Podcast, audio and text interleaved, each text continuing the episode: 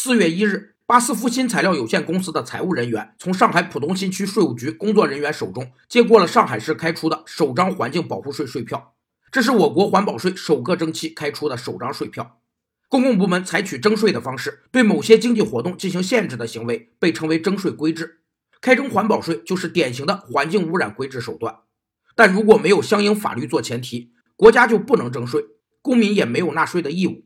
这就是税收法定主义原则。这个原则使经济生活具有了法的稳定性和可预见性，可充分保障公民的财产权益。税收法定主义原则规定了征税要素的各项具体内容，并要求其明确，不能有漏洞和歧义。只要其中一项有违法定义，则税收之债便不成立。此外，该原则还要求立法者和征税机关设计良好的程序，为税收相关方提供必要的保障。有专家认为，环保税不以增加财政收入为目的，其生态意义远大于税收的意义。